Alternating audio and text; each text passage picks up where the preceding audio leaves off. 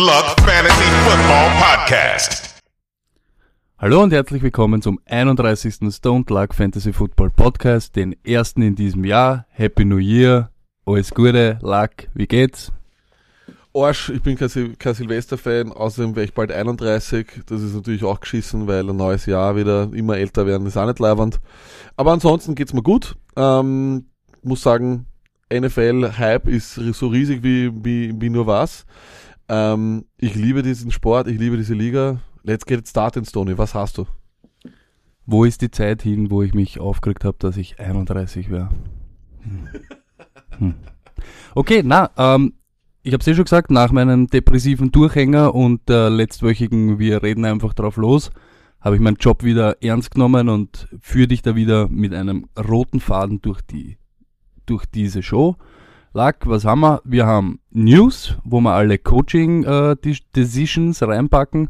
Ähm, Rückblick auf die Woche 17, wo wir gleich dann die Brücke schlagen zu die Wildcard Playoffs. Ähm, gehen wir es gleich an, verlieren wir keine Zeit. Lack, ich gehe mal die leichten oder die voraussehbarsten Coaching-Entscheidungen. Ich glaube, bei den Colts, Chuck Pagano, ich glaube, da haben wir eh schon die letzten vier Wochen Scherze gemacht. Ähm, der hat sein Schicksal eh schon angenommen gehabt. Irgendeine Meinung dazu oder? Ja, ich glaube, was ihm bisher überhaupt, was ihm dieses Jahr nochmal geschenkt hat, war irgendwie so ein bisschen die, die Geschichte von ihm mit Chuck Strong, wie er mit seiner Krebserkrankung und so weiter. Das, glaube ich, hat ihm noch einmal ein weiteres Jahr gegeben.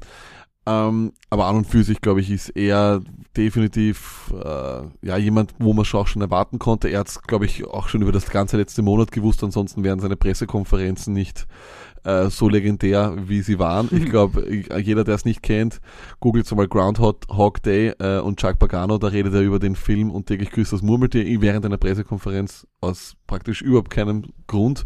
Es ist absolut Weltklasse, sich das auf jeden Fall anzuhören.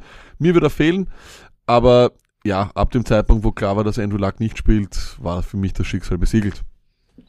Ja, sie waren irgendwie in jedem Spiel drinnen, hätten, also ich sage jetzt nicht, sie hätten jedes gewinnen können, aber sie waren irgendwie von den schlechten, eines der besten schlechten Teams und haben es dann nie geschafft, irgendeinen Win irgendwo zu entfressen oder irgendwo irgendeinem Schicksal zu entkommen. Jetzt da, ja, leider Gottes der Head Coach auf der Strecke geblieben. Ja, absolut. Ich glaube, was vor allem ein bisschen zum Verhängnis worden ist, ist, dass er die, dass, dass das Andrew Luck-Ding nicht vorher klar war und ja, dann irgendwie den Starting Quarterback doch erst, ich glaube, nach dem letzten Preseason Game zu holen, hätten sie viel früher machen können, jetzt nicht Jake Brisket, äh, sie hätten noch irgendwen anderen holen können.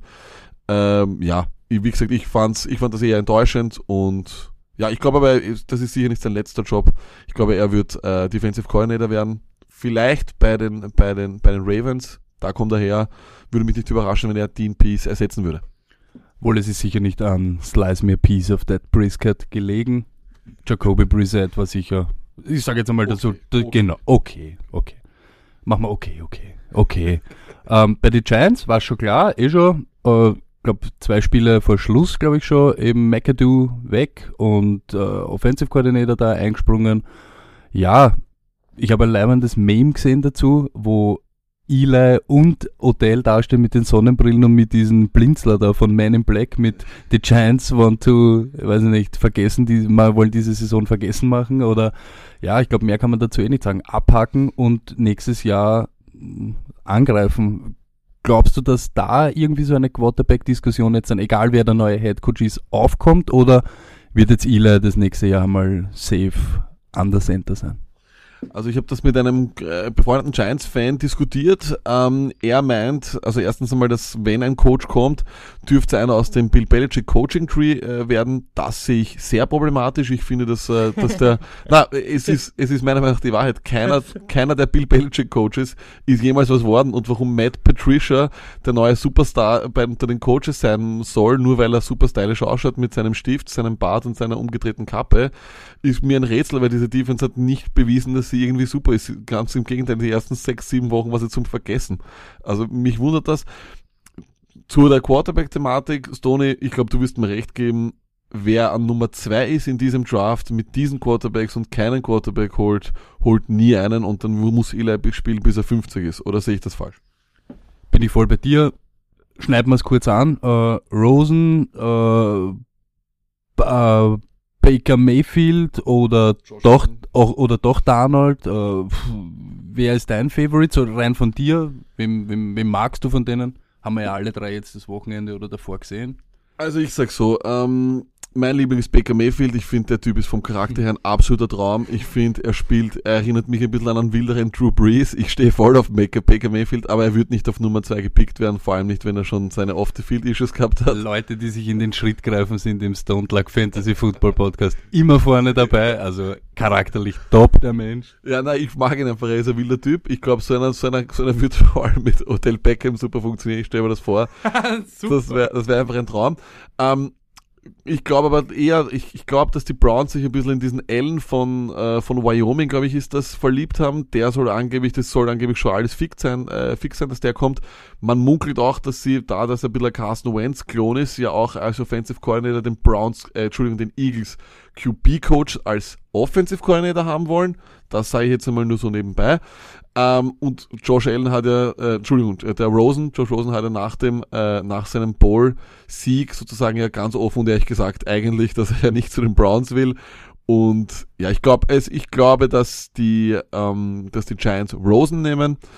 Ich würde ihn, ich, ich würde Baker Mayfield nehmen. Das ist für mich, das ist ein, das ist ein, ein Franchise Quarterback und vor allem mit dem Verkauf zu dressen. Okay, ähm, machen wir weiter. Äh, Bears, äh, ja, John Fox, ich glaube einer der farblosesten Trainer, die man haben kann, der Aber- bei aber- 0,30 noch immer versucht, den, den Lauf zu forcieren.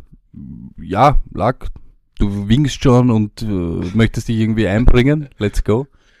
Ich, ich finde, ja, John Fox ist mir sowieso jedes Jahr ein Rätsel gewesen, warum er noch einen Job kriegt, muss man auch ehrlich sagen. Der feuchte Traum äh, eines John Fox schaut so aus, äh, 17 zu 3, zwei Siege durch, äh, also, in, Entschuldigung, zwei in, in Interceptions und irgendwie 23 Laufspielzüge und vier Pässe. Hat er dieses Jahr gemacht, ist nur nicht wirklich zum Anschauen und auch nicht wirklich sehr erfolgsversprechend, wie man gesehen hat. Das war aber schon irgendwie vor dem, vor dem Jahr klar, dass John Fox keine Zukunft hat. Was mir fehlen wird, ist seine Stimme. Because after every game, it sounds like this, it's awesome. Ja, ähm, ich, ich finde irgendwie so Chicago allgemein ist immer so, alleine vom Medienmarkt und so ist ganz ein heißes Pflaster. Also der, der diesen Job annimmt, glaube ich, der wird es nicht so leicht haben überhaupt, weil da auch viele Fragezeichen eben noch sind. Eben Trubisky war jetzt nicht, war jetzt auch okay, sage ich mal, aber da fehlt halt auch noch sehr viel, äh, um da eine ganze Franchise zum Laufen zu bringen. Ja, wie gesagt, ich fand's, also das hat für mich alles schon letztes Jahr nicht mehr zusammengepasst, wo man dann Glennon holt, den bei der Draft Party dabei hat, dann tradet man hoch und holt Mitchell Trubisky, ähm, ja, und dann war es für mich irgendwie klar, wenn man Mitchell Trubisky so schnell holt, dann will man ja gar nicht irgendwie so gleich gewinnen. Vor allem, wenn man dann Kleinen doch noch spielen lässt und ja, nichts hat da irgendwie auch gegen Ende jetzt dazu äh, irgendwie hingezeigt, dass sie jetzt ein besseres Team worden sind. Dazu kommt, dass er ja sozusagen eigentlich unter dem Jahr mit seinen Challenges hier und da mal äh, sehr falsch gelegen ist. Das nur so nebenbei. Na, hat mich nicht überrascht und ja, ich wünsche Chicago einen, besseren Coach. Als Packers-Fan äh, würde euch das überraschen, aber ich mag Chicago, die Stadt und ich finde, die Bears haben sich äh, gutes Foot, also diese Stadt hat sich ein gutes Footballteam verdient. Okay, ich sage jetzt einmal, das waren die klaren No-Brainer. Zwischen No-Brainer und starker Überraschung fallen für mich irgendwie die Lions, weil das hat sich auch schon irgendwie, irgendwie hat man schon gehört, dass sie Cardwell nicht verlängern. Jetzt im Nachhinein, wenn man hört, ähm, einer der Gründe war, weil sie gegen starke Teams so schlecht ausgeschaut haben, finde ich, ist, ja, gegen starke Teams tut man sich einfach immer schwerer und wenn das ein Problem ist, dann haben ja so viele Teams in der NFL Troubles. Ich glaube, es war wieder ein Winning Record, den er gehabt hat. Den an Lions fehlt meiner Meinung nach so ein, zwei Teile, um richtig, äh, richtig stark dazustehen. Zum Beispiel ein Laufspiel wäre nicht schlecht. Vielleicht ist das ein Grund, aber ich weiß es nicht. Für mich ist Cardwell der, also ich hätte ihm wahrscheinlich noch einmal ein Jahr Vertrag gegeben. Naja, das Ding ist, ich glaube, dass die Lions ein Team sind, das äh, seine Peak schon hatte, ja. Ich glaube, das war dies, das eine Jahr, wo sie dann gegen die Cowboys in den Playoffs ausgeschieden sind, nach einem ja, fürchterlichen äh, Fehlcall des, äh, des, des, des Refs damals. Und jetzt seitdem dümpeln sie so ein bisschen dahin. Für mich ist das, das äh, oder die Entlassung von Caldwell ein bisschen ein Problem, weil es ein bisschen sozusagen unsere Zeit widerspiegelt, wo man sagt, wenn es nicht geht, wenn es nicht sofort geht, dann muss man sofort was ändern. Dann müssen wir sofort einen viel, viel Jüngeren holen, weil Jüngere Sind jetzt auf jeden Fall viel, viel cooler. Wenn ich den Sean McVay hole oder einen noch jüngeren und das ist der jüngste Head Coach, dann ist das viel, viel besser und dann wird sich schnell was ändern. Ich glaube, viele Leute oder viel zu viele Leute glauben, dass in letzter Zeit Change immer eine Verbesserung heißt. Das muss überhaupt nicht sein.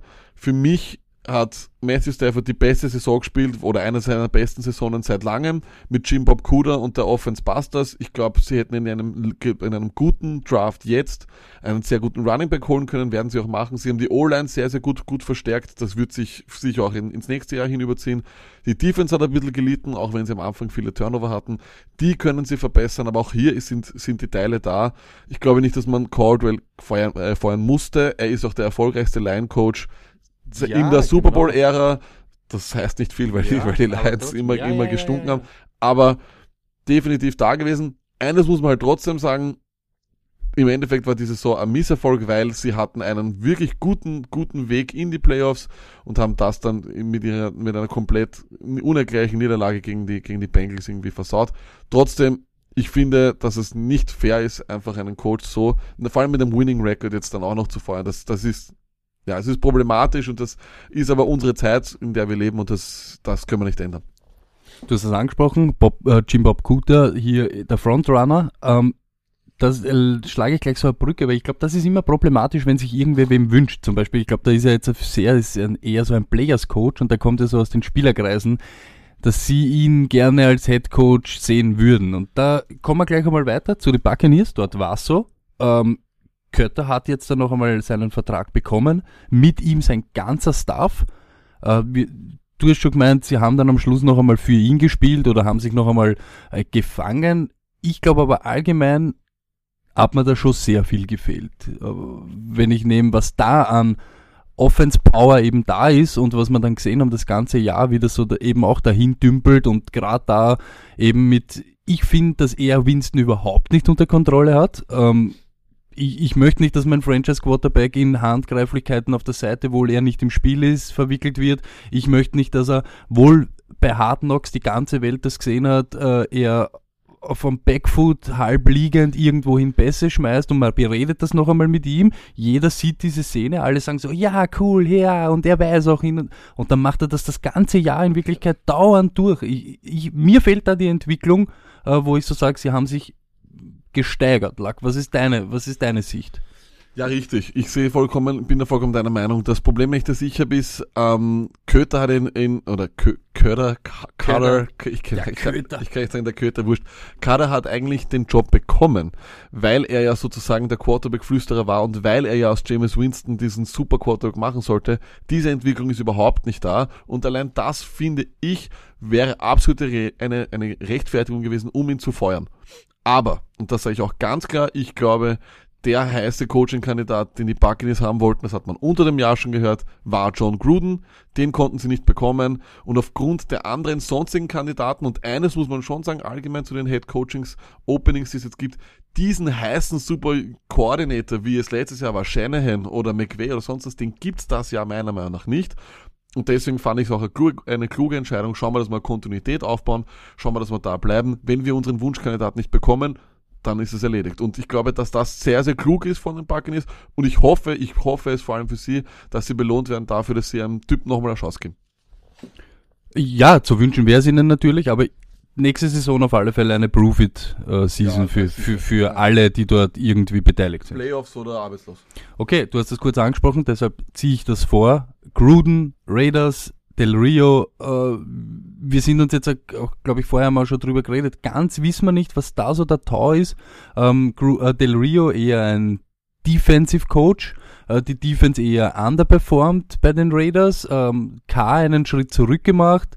Plus, man hört, es ist keiner so wirklich traurig, dass Del Rio jetzt out ist. Was sind da so unsere Dinge, die man mitnehmen oder wie es da zur Entscheidung gekommen ist, lag? Man, versteht man das, versteht man es nicht? Ich glaube, das Hauptproblem daran liegt noch ein bisschen an dem, an dem Vorjahr, wo man 12 und 4 war und wo man sich eigentlich sozusagen irgendwo dann im Nachhinein gesagt hat, wenn sich Derek Carr nicht den, das, das Bein gebrochen hätte, hätten wir sowieso die Super Bowl gewonnen und dann, ja stimmt, wir brauchen nur noch, nur noch Marshall Lynch, dann haben wir Running Game und Super Bowl.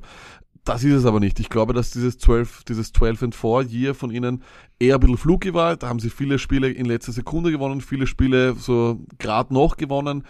meiner Meinung nach waren sie letztes Jahr eher ein 10 und 6 Team als ein 12 und, und 4 Team.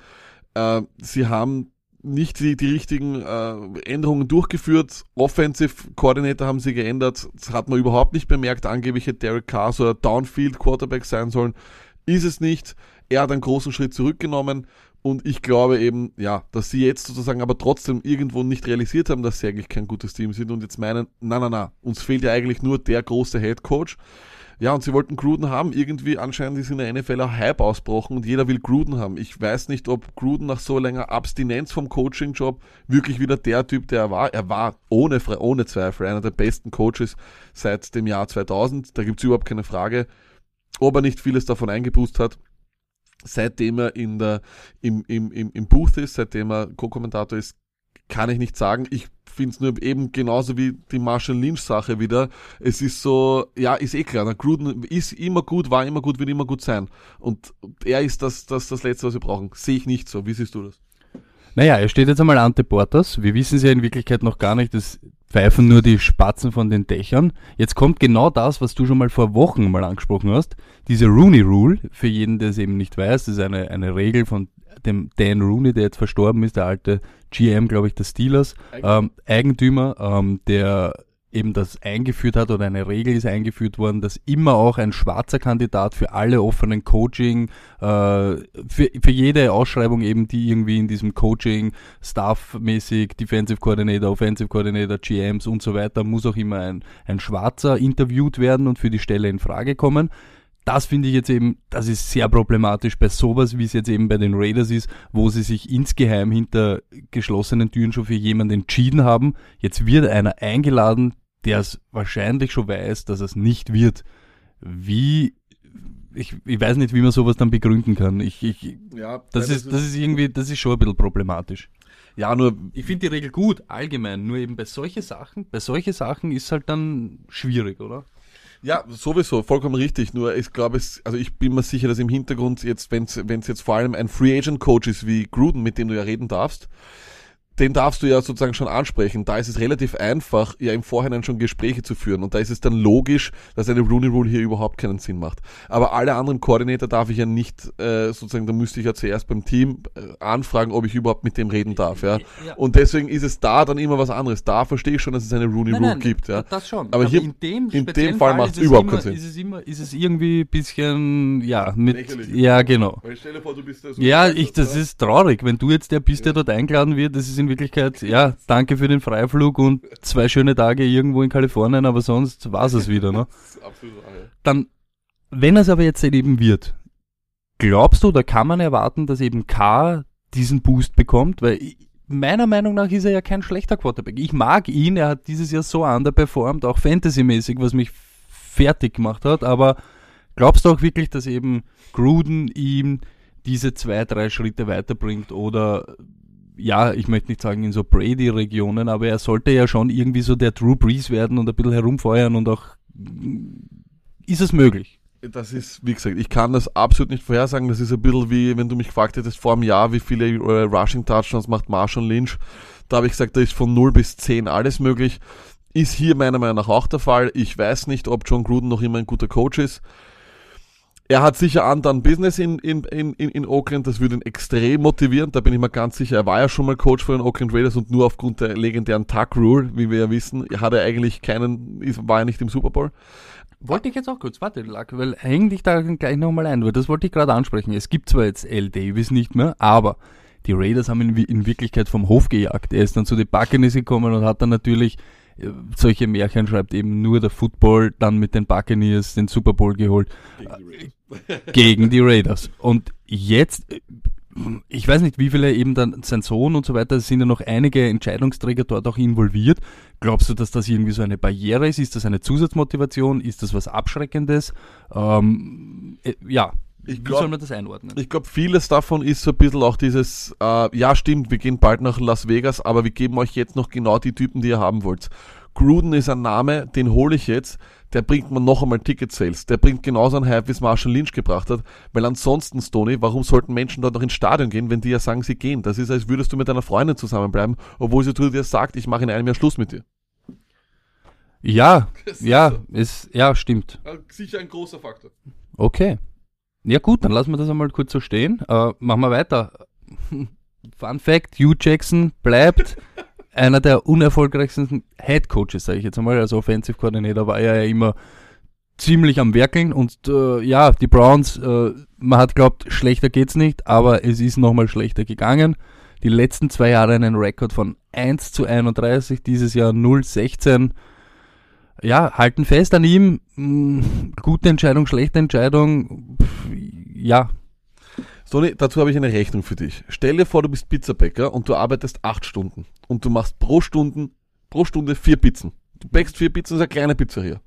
Von den 32 Pizzen, die du am Tag machst, ist ein Kunde zufrieden und 31 kommen nicht mehr und sagen, das war eine Scheißpizza. Wie lange wirst du den Job behalten als Pizzabäcker? Ja, wahrscheinlich hätte ich ihn nach diesem Tag nicht mehr. Genau, aber aus irgendeinem Grund dürfte Hugh Jackson, äh, es dürfte vielleicht nicht nur die Rooney Rule geben, es dürfte die Hugh Jackson Regel geben oder Ja, weil er wahrscheinlich gute Spaghetti macht. Ja, ja. Oder er hat, oder, oder er hat irgendwelche Nacktfotos von irgendwem in, in, in, äh, in, in Cleveland. Ich habe keine Ahnung, es ist mir ein absolutes Rätsel, wie man, wie man den beibehalten kann. Ich glaube, dass vieles von den 1 und 31 absolut seine Schuld ist. Man muss nach 1 und 31 und dann nach 0 und 16 den Coach feuern, auch wenn, wenn so das, wenn das Vince Lombardi ist, es ist mir egal. Du brauchst eine Kulturänderung, du brauchst ein, du musst als Zeichen allein schon setzen, es, das ist es nicht mehr, weg damit. Und das ist überhaupt nicht der Fall. Und ich finde es super, dass da der neue GM reinkommt und sagt, der alte GM hat ihm keine Spieler gebracht, sondern das, was sie gebracht haben, sind ja eh nur Würsteln. Super natürlich für alle Spieler, für einen Miles Garrett, für einen Jabril Peppers ist natürlich eine super Nachricht. Ähm, und ich sage, wir haben es eh schon letzte Woche gesagt, das stimmt nicht. Ich finde, die haben einen sehr, sehr guten Kader. Nur diese ganze Quarterback-Spielerei da irgendwann einmal zwischen Woche drei und, und, und sechs oder sieben, was das war, wo man, wo im Endeffekt, je, ja, der Kaiser hatte nur einen Fehler machen müssen und war schon gleich weg. Das geht auch nicht. Das ist eine absolute Katastrophe. Er muss weg. Er ist mit Abstand der schlechteste Headcoach aller Zeiten. Und wenn die Browns das nicht ändern, dann gibt's ein Riesenproblem. Okay, dann zuerst noch einen Fun Fact und dann kommen Stoneheart Facts zu den Browns. Ähm, sie haben genauso viele Niederlagen in zwei Jahren wie Bill Belichick in acht Jahren mit den Patriots. In acht Jahren, inklusive Playoffs und alles drum und dran. Es ist ein Irrsinn. Es ist wirklich ein Irrsinn. Die Stoneheart Facts jetzt, was wir gesagt haben, ich finde Papers, guter Spieler. Garrett, guter Spieler. O-Line, auch gut. Defensive, mittelmäßig, aber sicher auch mit Trend nach oben. Offensiv äh, fehlt ein bisschen was, aber jetzt eben mit Flash Gordon wieder ein großes Puzzle wieder zurückgekommen und du hast es jetzt schon kurz angesprochen. Ich möchte von dir gleich wissen, Lag. Äh, Draft Pick 1, du sie mit Ellen oder irgend sowas schmusen sie eh schon, aber Kaiser ja oder nein? Nein. Ähm, weil du, weil, weil das Talent jetzt zu groß ist. Du bist auf eins, du musst wieder einen Quarterback nehmen, das ist für mich vollkommen klar. Äh, und Kaiser muss, muss einfach dahinter Platz haben. Oder vielleicht hat Kaiser irgendein, irgendein Trade Value. Kann auch sein, warum nicht? Äh, ich glaube, dass ein Kaiser mit dem Deal, den er jetzt hat, ein super Backup Quarterback ist. Also ich nehme einen Kaiser immer, bevor ich einen Handle nehme und Kaiser ist billiger als Handle. Äh, das vielleicht nur dabei. Und ja, wie gesagt, ähm, ich glaube, man hat es wirklich am besten gesehen in dem Spiel gegen die Packers, wo sie mit zwei Touchdowns vorn waren und wo sie einfach, wo einfach diese ganze Losing-Kultur dort einfach schon ja. so, so ganz klar ist, dass sie nicht mal mehr wussten, wie, wie gewinne ich ein Spiel, wie, wie, wie spiele ich ein Spiel fertig, wo ich zwei Touchdowns vorn bin. Und wenn du mit dem Kader, den sie gehabt haben, gegen die Steelers Ersatzleute nicht gewinnen kannst. Na, ich, äh, Aber da bin ich dann wieder voll bei dir, lag. Genau das eben. Sie ich glaube wirklich, dass da einige Leute gar nicht wissen, wie man solche Spiele dann closed. Und dann, ja eh, aber da muss ja, aber da muss ja eben dann der Coach einspringen und sagen, schaut her, Burschen, ihr seid zwar erst ein Jahr in der, in der Liga oder zwei Jahre und habt es noch nie wirklich, aber wir machen das jetzt so, so, so und so und spielen das jetzt nach Hause. Da, ich, ich finde, mir hat Kaiser irgendwie genug gezeigt, dass er nicht, er ist kein Franchise-Quarterback, aber ich finde, dass der schon mit ein bisschen Entwicklung und so, ich finde den Arm gut und ich finde gut, dass er eben jetzt am Schluss überhaupt hat er nicht jetzt so äh, immer die Flucht Stoney, ergriffen, sondern Stoney, probiert. Ja. Stoney hat die meisten Turnover gehabt das Jahr. Das ja. ist schon, das Decision Making ist einfach ein großes Problem. Ich, ich er schaut aus wie ein echter Quarterback. Ja. Ich gebe dir recht, mir hat er auch gefallen. Vor allem, ich habe das Spiel gegen die Packers habe ich ganz gesehen, selbstverständlich. Da hat er mir sehr, sehr gut gefallen. Phasenweise fand ich, das ist definitiv die Antwort. Nur ich meine, ich habe jetzt noch nicht so viel Tape geschaut, ja, aber nehme ich einen Baker Mayfield über einen Kaiser Ja, sofort. das schon. Ja, Das, das- das- ja, das, ja, ja, da hast du recht. Ich glaube auch, ja, stimmt. Ähm, sie haben auch den, den Draft Pick 4. Wir zwei äh, haben uns ein bisschen, auch Fantasy-mäßig natürlich, kleiner, kleiner, kleiner Tipp, in Saquon Barkley. Wir haben uns ein bisschen in den verschaut, Running Back von Penn State, hat auch ein 97-Jahr-Touchdown jetzt in seinem Bowl-Game und so weiter. Ist wirklich, schaut, schaut euch den mal an, der ist richtig dynamisch, der lackert auch irgendwo auf YouTube so ein bisschen ein Highlight-Tape von ihm, der ist richtig, richtig gut und wirklich ein super Back. Ähm, so ein Doppelback, eins Quarterback, vier an Running Back und mit der O-Line, die ich schon habe, plus Joe Thomas, der zurückkommt, so ein kleines Fundament. Möglich, nicht möglich? Definitiv. Also ich, ich würde so machen. Ich sage dir ganz ehrlich, ich liebe Saquon Barkley. Ich habe mir jetzt ein bisschen mehr Tape angeschaut. Weißt du, was er ist für mich? Hm. Ein bisschen ein, ein, ein agilerer Ezekiel Elliott. Kein, also wenn, wenn, wenn also ja, wenn, wenn, wenn das, wenn das nur annähernd stimmt, Freunde, ist da eine Bombe unterwegs, eine richtige Bombe, Fantasy Granate. Granate. Na, vor allem, er kann, er kann ja auch besser fangen als Elliott. Das haben wir nicht vergessen. Okay, dann schließen wir das nochmal ab mit noch einem Fun Fact, den ich habe. Die Browns haben das Jahr 2017 begonnen mit einer Niederlage gegen Landry Jones und haben es abgeschlossen mit einer Niederlage gegen Landry Jones. Es ist ein Irrsinn. Und, Ähm, damit, und damit das letzte Mal Landry Jones erwähnt in der Geschichte des Fantasy Football Podcasts. Ja, aber er hat es geschafft. You made it, boy. Ähm, okay, dann machen wir kurz, schieben wir noch kurz ein. Ähm, gleich schauen wir gleich auf die andere Seite vom League Ari äh, Bengals, Cincinnati. Ja, da ist Marvin Lewis jetzt noch einmal. Ich weiß nicht, ob es ein Jahr ist, aber sie haben auf alle Fälle verlängert. Ähm, durch das, dass sie jetzt eben die letzten Wochen anscheinend wieder, wenn man so sagt, für den Coach gespielt hat und ja, ich sage jetzt einmal, ordentliche Leistungen abgeliefert hat, sich nicht hängen gelassen haben, ähm, ist er anscheinend verlängert worden. Man hat anscheinend genug gesehen, um ihn eben das Vertrauen zu schenken. Wahrscheinlich kommt da auch wieder das, was, was du vorher angesprochen hast. Es muss nicht immer Veränderung was Gutes sein. Er ist, ich weiß, es fehlen da diese Playoff-Erfolge und irgendwie der letzte Schritt, aber er ist doch durchgehend ein anständiger Coach. Ich glaube, dieses Jahr war da ein bisschen ein Loch drinnen. Ich möchte jetzt nicht alles auf den Offensive Coordinator schieben, aber wie eben Laser zurückgekommen ist, äh, oder wie Laser der Offensive Coordinator geworden ist und so, äh, ist er schon immer besser geworden. Jetzt die letzten zwei Wochen gute Spiele gezeigt, lag. Ich glaube, die Leute dort sind irgendwie ein bisschen böse und frustriert, warum es kein neuer geworden ist, aber ich finde ihn nicht so schlecht. Ja, nein, er ist, nicht, er ist definitiv nicht, nicht schlecht und viel, also die letzten drei Spiele, wenn man sich anschaut, die werden auseinandergenommen zu Hause gegen die Bears. Da habe ich mir gedacht, das ist ein absolut totes Team. Und dann hauen sie in zwei Wochen nacheinander zuerst die Lions raus aus den Playoffs und dann jetzt die, die, die Ravens. Ähm, das zeigt mir als Owner, dass diese Team, dass diese Spieler für den Coach spielen, weil für was spielen sie sonst, sage ich da ganz ehrlich. Von dem her voll in Ordnung, dass er zurückkommt. Ich mag Marvin Lewis, auch wenn er, ja, auch wenn vieles nicht für ihn spricht, aber noch einmal, ich glaube auch, dass man sich hier einmal umgeschaut hat und gesagt hat, was haben wir zur Auswahl? Wir haben in-house nichts, draußen findet man jetzt auch nichts, was uns wirklich interessiert. Deswegen bleiben wir bei ihm. Ich finde, das ist voll in Ordnung. Und eines haben halt die Bengals, dass sie ein großer Fehler gemacht haben, den sie wie, den wir, wie auch die Giants gemacht haben, O-Line nicht verbessert und das hat ihnen von Anfang an das Knack gebrochen, weil du hast kein Running Game, der Quarterback hat keine Zeit, Offense weg. Defense war ja ganz anständig, aber die, o die Offense immer viel mehr erwartet, Fantasy-technisch durch die Bankenttäuschungen, außer AJ Green, der ging so. Ja, ich was ich eben so gelesen habe und wo, woran sich die Leute irgendwie stoßen ist, dass er nicht komplett schlecht ist. Irgendwie hätten die Leute dann so eine richtige abgekackte Saison lieber, wo sie dann einen hohen Draftpick haben, als diese fünf Saisonen jetzt da schon, wo sie irgendwo zwischen, ich sage jetzt 10 und 15 draften, ähm, weil halt da das Talent nicht da sein sollte oder nicht so wie unter den Top 10 man sieht halt dann jedes Jahr, man kann auch eben, ich glaube, die Steelers haben äh, den Bruder von Watt als 32 geholt, TJ Watt und so weiter. Es ist immer irgendwie was zu holen. Ich glaube, auf das, das zum Schieben wäre dann ein bisschen zu billig.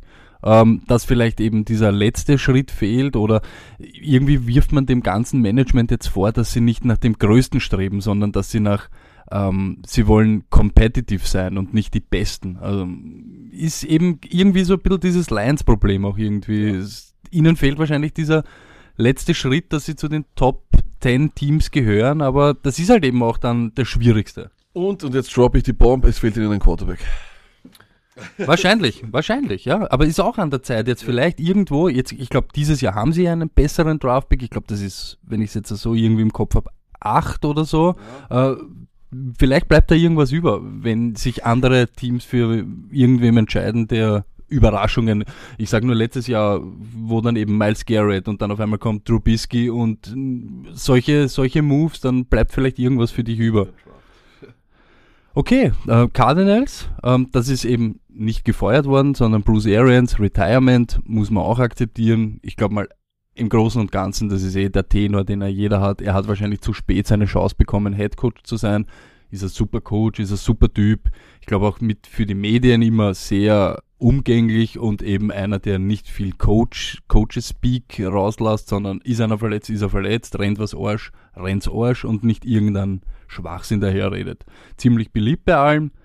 Ja, ich glaube, es war auch ein bisschen emotional, wie er so gesagt hat, er, er, hat einen Sohn, der wird jetzt 40 Jahre und in Wirklichkeit hat er da wenig mitbekommen. Das ist natürlich auch so ein Preis, den man zahlt, wenn man NFL-Coach ist. Ziemlich persönlich irgendwie ein bisschen dramatisch, wenn man sowas hört, aber ja, wird äh, irgendwie das sein, was man so in Kauf nehmen muss, wenn man in diesem äh, Mechanismus irgendwie beteiligt ist. Ja, definitiv. Ich glaube, NFL-Coach ist ein ganzjahresjob. Das ist kein, das ist kein Job äh, nur während der Football-Season, ist ganz klar. Vor allem, wer vielleicht das Football Live von ihm kennt, absolut sehenswert. Also wer Game Pass hat, sollte sich das auf jeden Fall nochmal reinziehen. Er ist definitiv ein Coach, der aber auch an freien Tagen immer gesagt hat, okay, ich bin jetzt nicht da, aber trotzdem ein großer, ein, ein, ein Familienmensch. Ich glaube, er hört auf wegen der Familie. Es gibt da jetzt Gerüchte, die mich sehr freuen würden, dass er Gruden ersetzt bei Monday Night Football. Das wäre super, aber es würde mich sehr wundern, weil es auch zeitaufwendig, von dem her weiß ich es nicht. Mhm.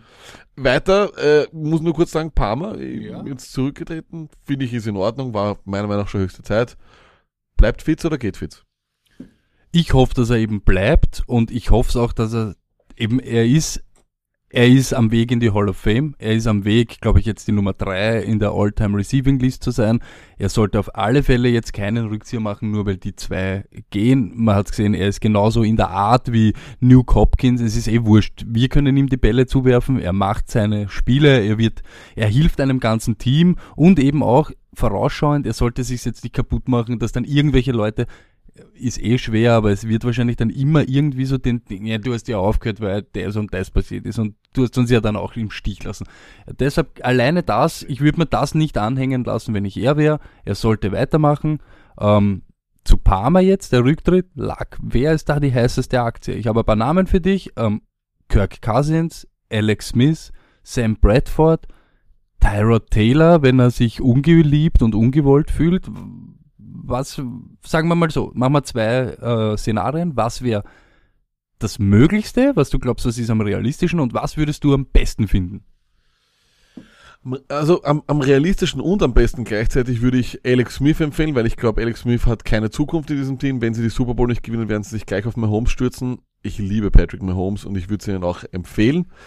Ähm, realistisch ist wirklich sehr schwierig. Man wird, ich, man muss mal warten, wer der Head Coach ist. Der Head Coach wird sich den Quarterback mitnehmen. Ich glaube, dass sie die, die Defensive Staff voll da lassen werden, weil das Talent ist da und die Defense war auch in Ordnung.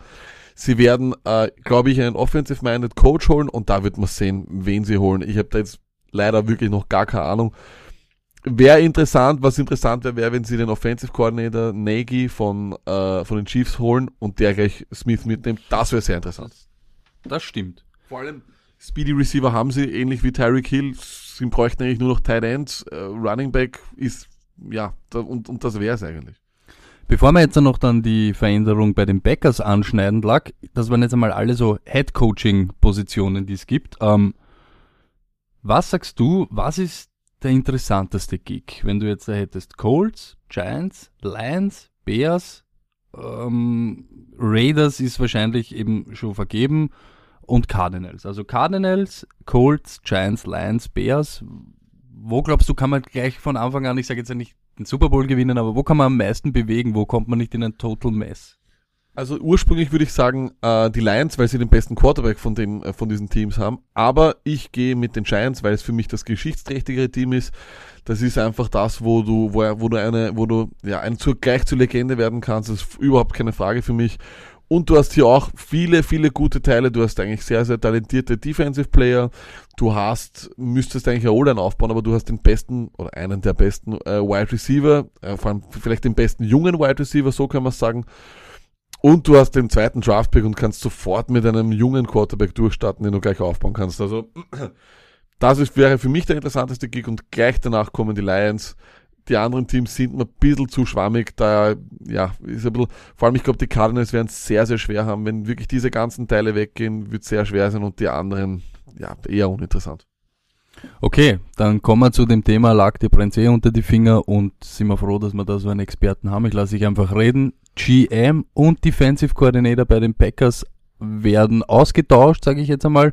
Ähm, war überflüssig, ist, kommt für dich überraschend. Was sind die nächsten Schritte? Wie geht's weiter in Wisconsin? Ja, man hat, glaube ich, gesehen, was für ein mittelmäßiges Team die Packers sind, wenn Aaron Rodgers nicht spielt. Äh, ich glaube, von einem guten Footballteam kann man erwarten, dass es wenigstens noch mehr als konkurrenzfähig ist und vor allem, dass sie vielleicht die für solche Fälle besser vorgesorgt haben oder hätten.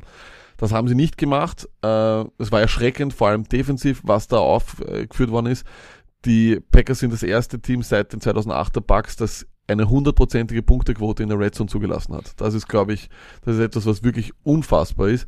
Da erwartet man jetzt nicht, dass man jemanden nur 50% punkten lässt, aber 100% ist einfach zu viel.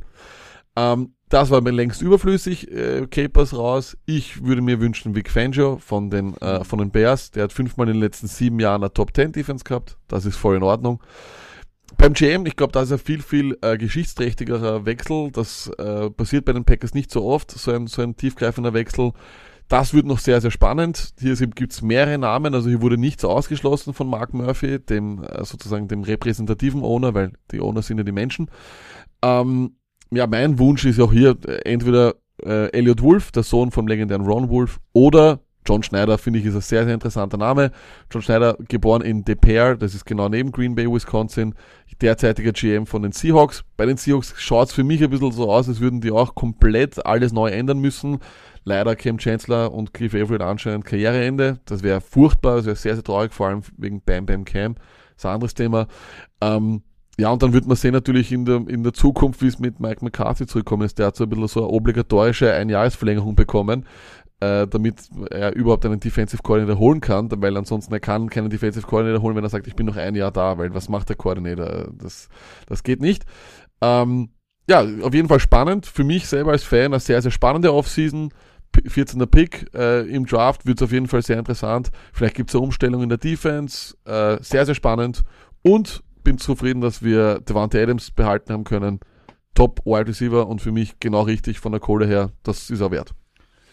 Uh, nur kurz nochmal, also Ted Thompson eben auch weg. Ähm, man kennt ja diese zurückhaltende Position von den Packers in der Free Agent äh, Phase.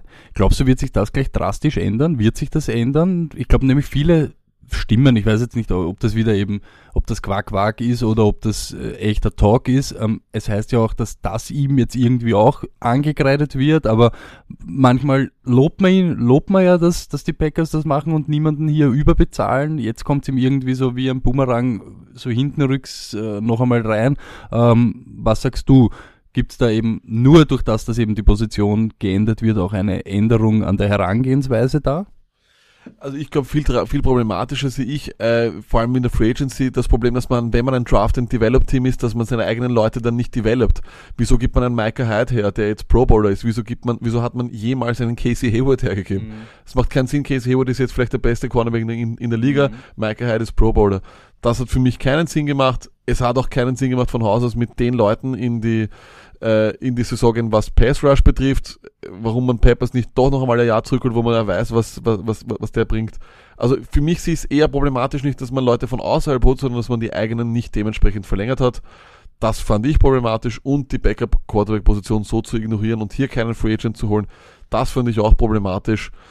Äh, ja, grundsätzlich, ich, ich bin kein großer Fan von Free Agency, da bin ich schon immer ein bisschen mehr auf der Seite von Ted Thompson. Ich glaube, wenige Super Bowl-Teams gewinnen den Super Bowl, weil sie im März die meisten äh, Free Agents geholt haben. Aber hier und da auch einmal ein Trade oder sowas wäre mhm. interessant gewesen. Ich meine, man, man muss ja nur eines nicht vergessen, vielleicht die Packers hatten damals die Chance, äh, Marshawn Lynch zu bekommen von den Bills für einen Drittrunden-Pick. Das war ihm zu wertvoll. Der Rest ist Geschichte. Okay, Luck, das war unsere lange News-Section, sage ich jetzt einmal. Wir blicken jetzt äh, zurück auf die Week 17 Regular Season, ähm, eben auch in Voraussicht eben auf die Playoffs. Äh, ich sage nur kurz einmal ein paar äh, Sachen, die passiert sind, könnt ihr euch gerne anschauen, wer es nicht gesehen hat, waren kuriose Sachen dabei. Der Keenan Allen Touchdown, wo äh, Melvin Gordon fummelt, er die Kugel aufnimmt und den Touchdown macht, geil. Äh, Stafford, es war zwar gegen die Packers, aber vielleicht auch bezeichnend für eine Tom Capers Defense. Diese Two-Point-Conversion von den Lions muss man sich an angeschaut haben. Und den Bears Return Touchdown. Solche Touchdowns sind wirklich immer leibend. Ist jetzt nicht das erste Mal, dass man sowas gesehen hat, wo das ganze Special Teams äh, Team zu einem äh, Returner schaut, der aber wahrscheinlich gar nicht den Ball bekommt. Weil es ist oft so, dass man, wenn man puntet, die, das Team, das puntet, da schauen die anderen Spieler gar nicht so, wohin geht der Punt, sondern wohin bewegen sich alle. Wenn sich dann alle in Richtung einen Typen bewegen, der aber dann gar nicht den Ball hat, passiert sowas wie bei den Bears. Geil, schaut euch das an. Ich garantiere übrigens, dass wir das, was die Bears gemacht haben, in den Playoffs sehen. Mindestens einmal, ganz sicher. Möglich, möglich. Ich, ich hab's auch.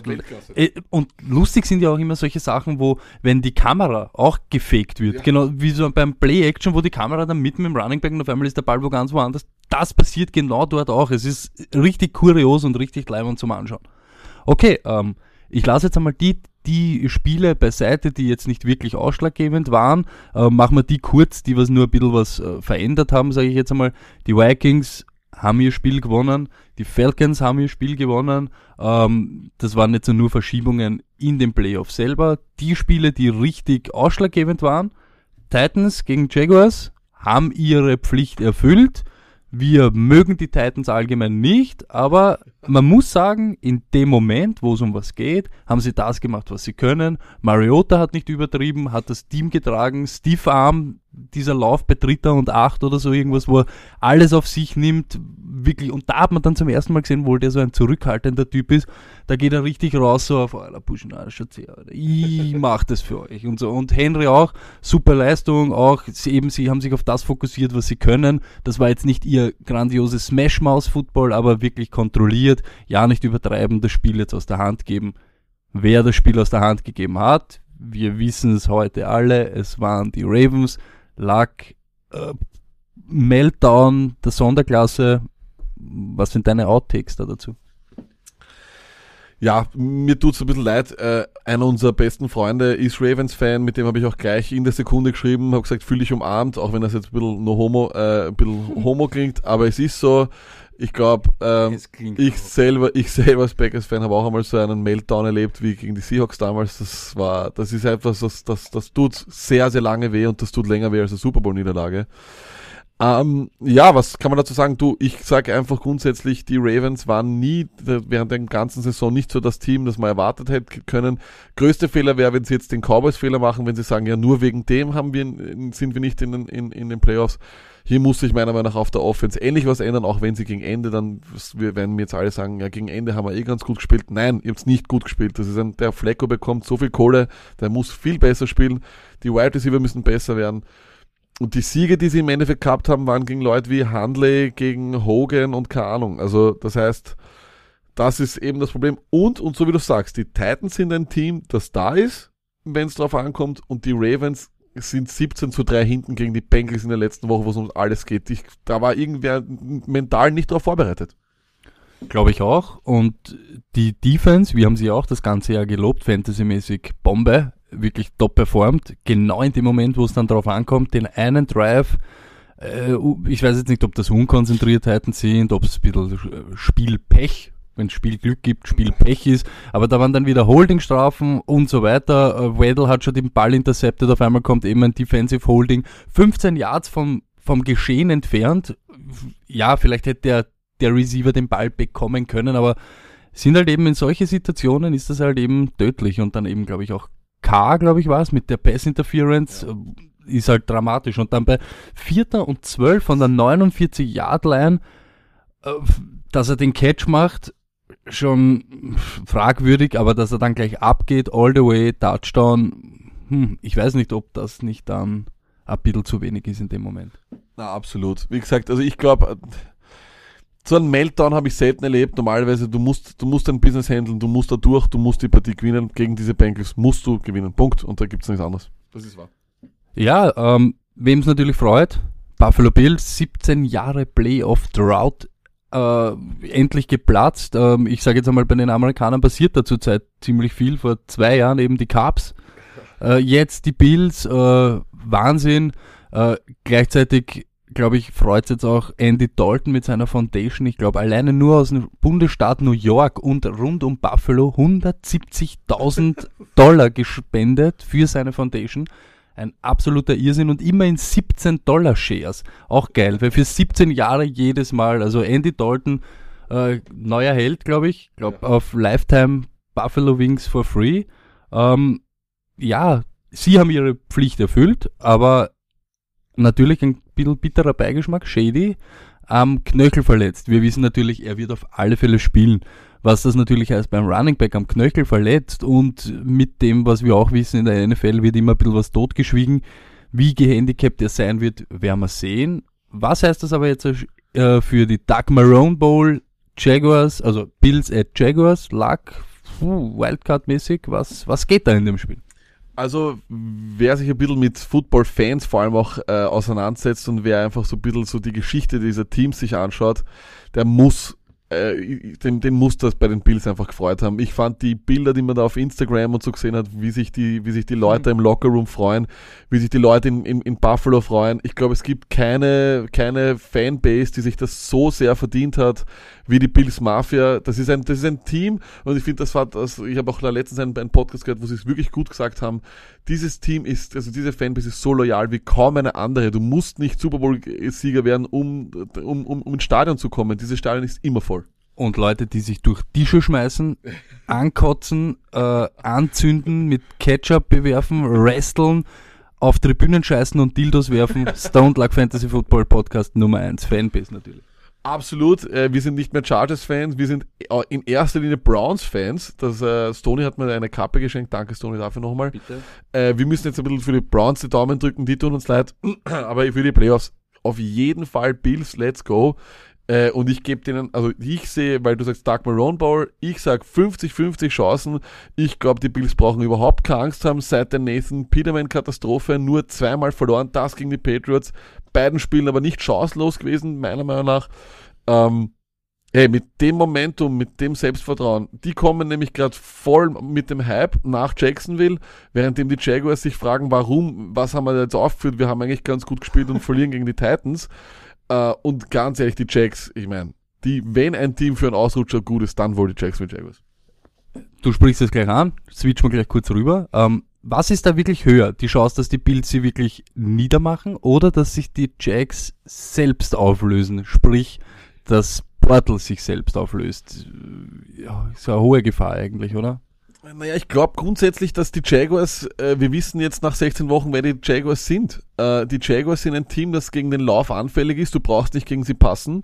Siehe da, die Bills haben sowieso nie vor, den Ball wirklich zu passen.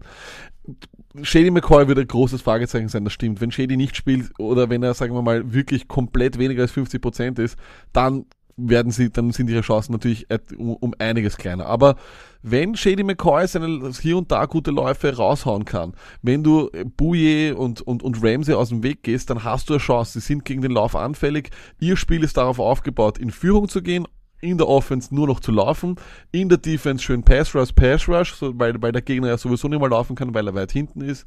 Wenn die Bills irgendwie 7-0 und dann vielleicht gleich 10-0 in Führung gehen, glaube ich, wird Bortles ein Problem sein für die Jacksonville Jaguars, dann können sie nicht mehr, dann können sie nicht mehr laufen und dann ist auch ihre Defense anfällig. Ich gebe den Bills hier mehr Chancen, glaube ich, als jeder da so ein bisschen damit spekuliert ich weiß, die Bills sind kein gutes Footballteam, das wissen sie selber, aber also Glaube kann Berge versetzen. Ja, äh, ich persönlich, Tyra Taylor, ich würde es ihm so wünschen, dass er irgendwie was, äh, wirklich irgendeinen geilen Scramble oder so irgendwas aber ich habe mich über das Jahr wirklich sehr auch in diese Jacks verliebt. Das klingt dumm, aber dieses Pollution, Telvin Smith, Kali Campbell, Malik Jackson, das ist, es defensive-mäßig geht da so viel ab. Und wir haben es eben die letzten Wochen auch gesehen, gerade wo wir angefangen haben, richtig hinzumhauen auf Portals, hat er auf einmal hey, gespielt, jetzt nicht wie ein Gott, aber ohne Fehler zumindest und ohne irgendwie was. Und wenn er, ich sag's ich möchte nicht wieder ganz ehrlich sagen, lieber Mike, aber ich sage ganz ehrlich, wenn er sich unter Kontrolle hat, glaube ich, werden die Jacks das machen. Aber, aber Aber, Aber. du, wir unterschätzen die Bills Defense. Die Bills Defense ist Ey, fantastisch. Kyle Williams. Davis White hat auch meiner Meinung nach einen guten, guten, Ja. guten Gig Ja. gehabt für Ja, Rookie ja, of, ja, of the. Year. Micah Hyde ist Pro Bowler. Poya ist in Mhm. der Secondary ein Bombenspieler. Ey, die sind definitiv nicht, äh, nicht Kanonenfutter. Okay, äh, switchen wir rüber zum anderen Spiel. Wir haben schon angesprochen, die nicht so guten Titans gegen die Kansas City Chiefs. Äh, ich glaube, das größte Plus in dem Spiel ist der Heimvorteil für die Chiefs. Ist eine Hölle, dort zu spielen. Ist, weiß jeder, laut, widerlich.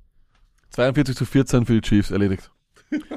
Okay, dann machen wir, machen wir weiter. Ähm, gehen wir in die NFC. Dort sind die heißeren Games, sage ich jetzt einmal. Falcons at Rams. Luck. Jetzt habe ich irgendwo gelesen, wenn die Falcons da drüber kommen, sind sie der heißeste Kandidat, das zu machen, weil ich glaube, sie würden dann, äh, egal was im anderen Spiel passiert, sie würden auf die Eagles treffen. Die Eagles haben keinen Quarterback, nicht mal Kaiser, äh, sind ganz komisch unterwegs, weil Nick Foles jetzt wirklich, ich, da spreche ich nachher noch kurz an, aber die verunsichern ihren Backup-Quarterback jetzt gerade so sehr, dass das nicht einmal mehr eine konstante normale Leistung wird, sondern das wird wirklich explosiv und dann wird auch ein Sudfeld sie nicht mehr rausreißen können. Ich sag, die Eagles sind stehen ganz schwach da. Es ist wirklich traurig. Wir haben schon immer gesagt, sie sind nicht for real und jetzt sind sie richtig nicht for real. Gut, wieder zurück zur Wildcard. Falcons at Rams. Lag. Jeder freut sich irgendwie auf dieses Game. Das wird richtig leibern. Ich sag, die bessere Defense sicher auf der Seite von den Rams, aber die Offenses, überhaupt, wenn sie jetzt da sich wieder auf normalen Level befinden, die Falcons, da kann es richtig rund gehen, oder?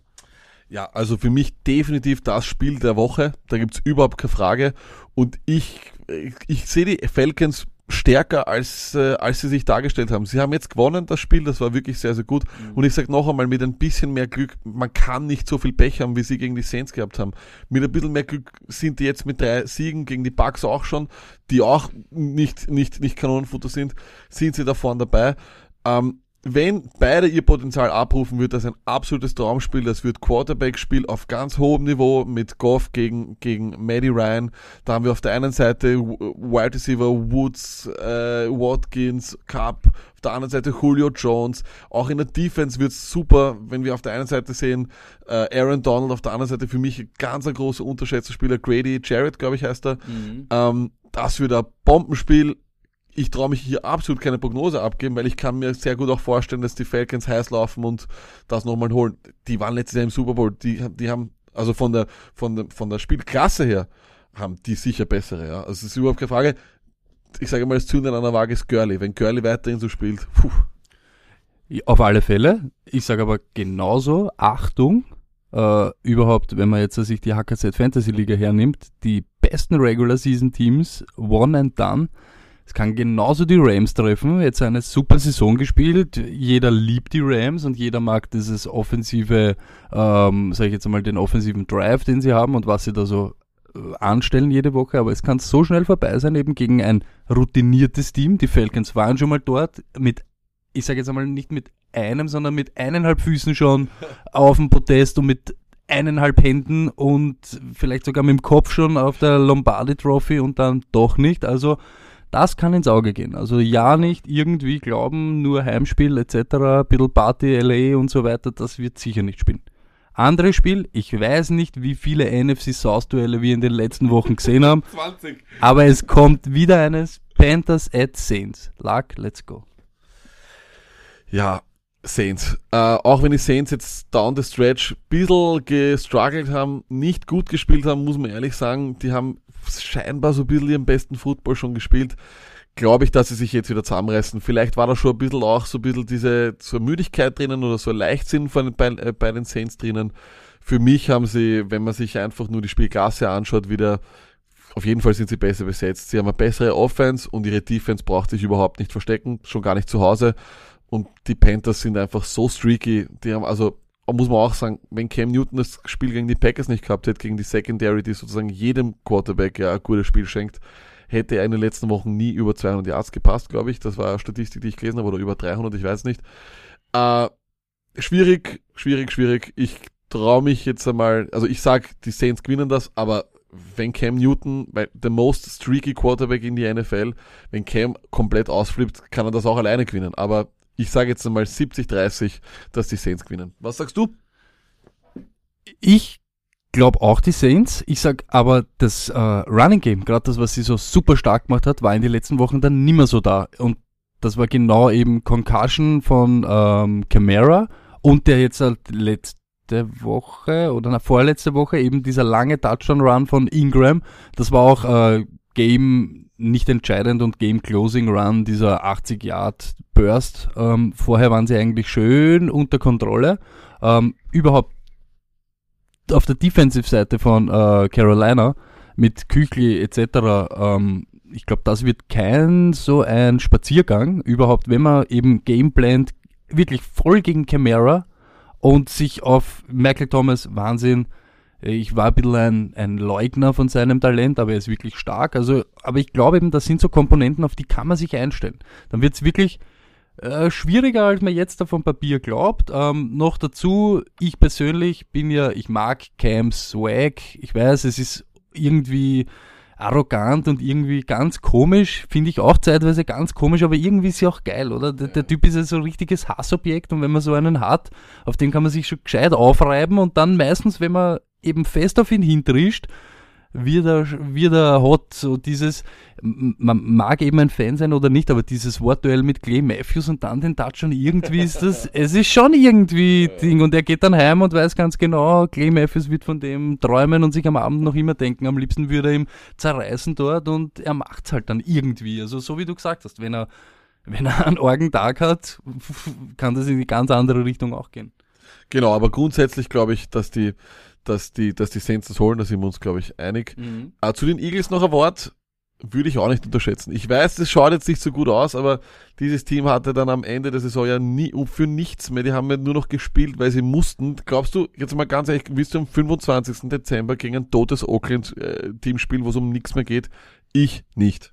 Wollen nicht, aber eben da sind wir eben bei dem, bei dem Ding, du musst. Und wenn du dann du müsstest nur abliefern, deine normale Leistung und du würdest drüber fahren. Auch jetzt das gegen die Cowboys. Hey, mir schon klar, Banane das Spiel, aber es sind trotzdem die Cowboys und es ist trotzdem ja. daheim und du müsstest eigentlich nur performen und sie haben ja nicht einmal mehr performt. Das, das ist voll eingestellt irgendwie. Stony, da kommt, wenn die, wenn sie Glück haben, ist es ein Spiel, wo man sagen, okay, ähm, es hat vielleicht minus 5 oder minus 7 Grad, leichter Schneefall, kein Passspiel möglich. Und das ist ja das Gute, dass sie den Heimvorteil haben, weil sie spielen jetzt dann vielleicht gegen die Falcons oder gegen die, äh, gegen die Rams, oder? Na. Na, na, na.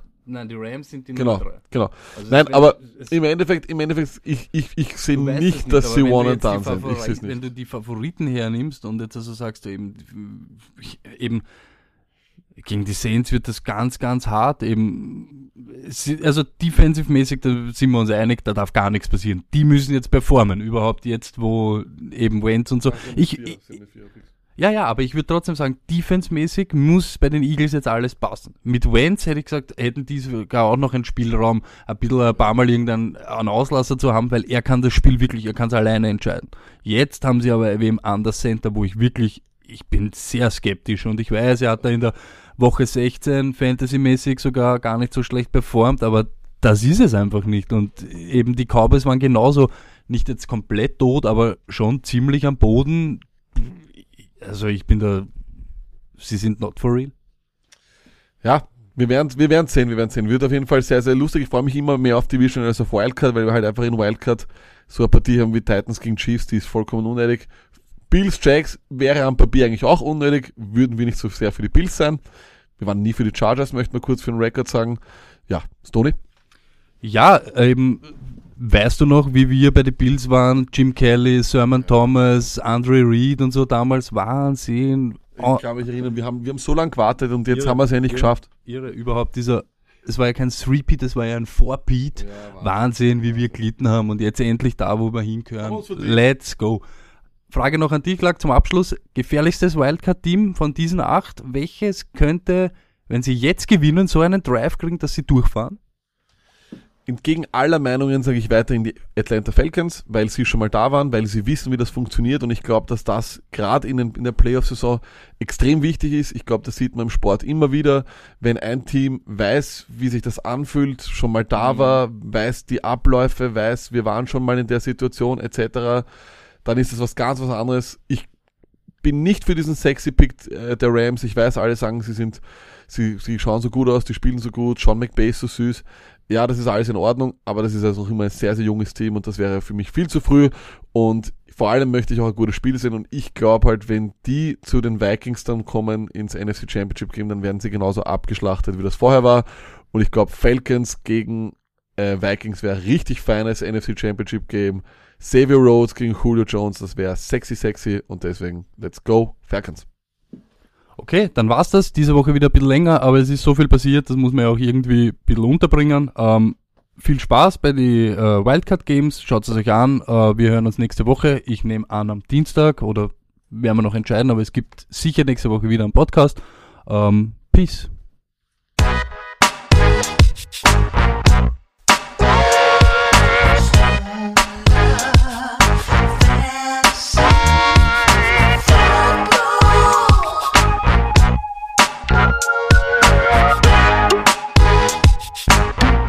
Stone Luck Fantasy Football Podcast.